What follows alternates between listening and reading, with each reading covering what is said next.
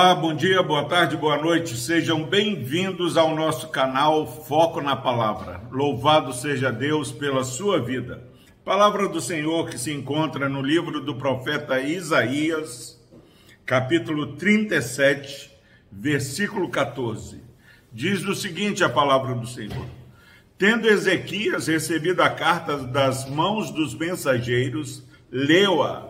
Então subiu à casa do Senhor estendeu-se perante o Senhor e orou ao Senhor. Graças a Deus pela sua preciosa palavra. Meus irmãos, nós estamos diante de um texto muito conhecido. O rei da Síria, ele está ameaçando invadir Jerusalém. E ele fala nos versículos anteriores: olha, você pode até dizer que o seu Deus vai te livrar, mas não há menor possibilidade de você escapar. Nós vamos conquistar vocês. E essa carta ele manda para o rei Ezequias. O rei Ezequias recebe a carta das mãos dos mensageiros e lê essa carta. Depois que ele lê essa carta, o que, que ele faz? Ele sobe à casa do Senhor e se estende diante do Senhor e ora ao Senhor. Não sei que carta você recebeu, meu irmão, minha irmã, nesse dia, nessa semana, qual a má notícia que bateu a sua porta? Qual o inimigo que, que está se levantando diante de você? E a primeira coisa que os nossos inimigos querem é fazer quando é, tentam nos fazer mal é trazer descrédito, enfraquecer a nossa fé. Eles ameaçam nos destruir, já falam: olha, não tem mais jeito, Deus não pode e não vai conseguir livrar vocês. Diante de tantas é, mensagens tentando nos desanimar, o que, que a grande maioria faz? Se entrega. Seja lá uma, uma má notícia em questão de doença, de desemprego, é, de uma falta de harmonia no lar. A notícia chega e nós, muitas vezes, estamos dando crédito à, à tentativa do inimigo de desestabilizar a nossa vida. Eu quero te dizer, meu irmão, minha irmã, que você não pode dar ouvido ao que o inimigo fala. Ezequias, ele vai até o templo, a casa do Senhor, e ora ao Senhor.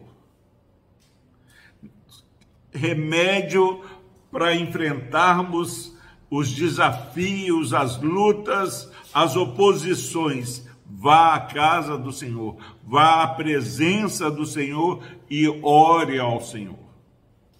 Nós, conhecendo mais o texto, um pouco mais para frente, Ezequias adoece, Deus dá uma palavra que ele deveria colocar em ordem a sua casa, Ezequias ora, chora e Deus ouve a oração, restaura a saúde e dá vitória a Ezequias contra os inimigos. E acrescenta mais 15 anos à vida de Ezequias. O nosso Deus tem todo o poder.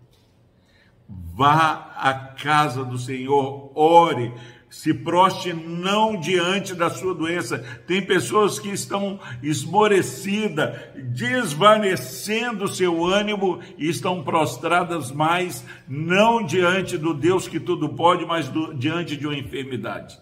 Deixe o desânimo de lado, vá à casa do Senhor e quebrante-se aos pés do Senhor e Deus concede poder e graça ao seu povo.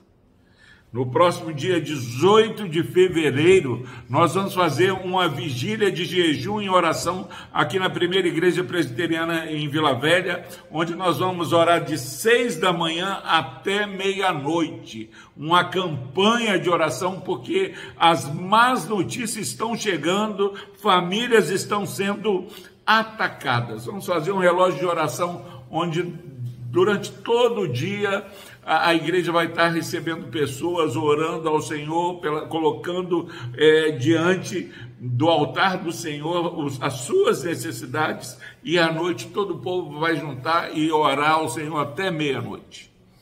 E aqui nós temos a base para a nossa oração. Diante da má notícia, Ezequias vai à casa do Senhor, se prostra diante do Senhor e ora ao Senhor. Três movimentos. Vai à casa do Senhor, se prostre diante do Senhor e ore ao Senhor. E o nosso Deus, eu tenho falado aqui em Vila Velha, que o nosso Deus exagera, porque ele faz infinitamente mais. Creia, meu irmão, no poder de Deus. Vamos orar ao Senhor. Deus amado, obrigado, Pai, por este texto tão precioso. Má notícia de um lado, mas um movimento diante é, do teu altar.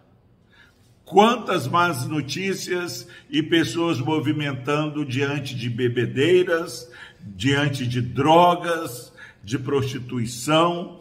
Há um espírito, ó Pai, de confusão querendo enganar o teu povo. Mas nós clamamos nesse dia, ó Pai, que um espírito de consagração invada a vida e o lar desse irmão e dessa irmã que está assistindo esta mensagem, esse vídeo nesse dia. Por Cristo Jesus, nós oramos e agradecemos. Amém.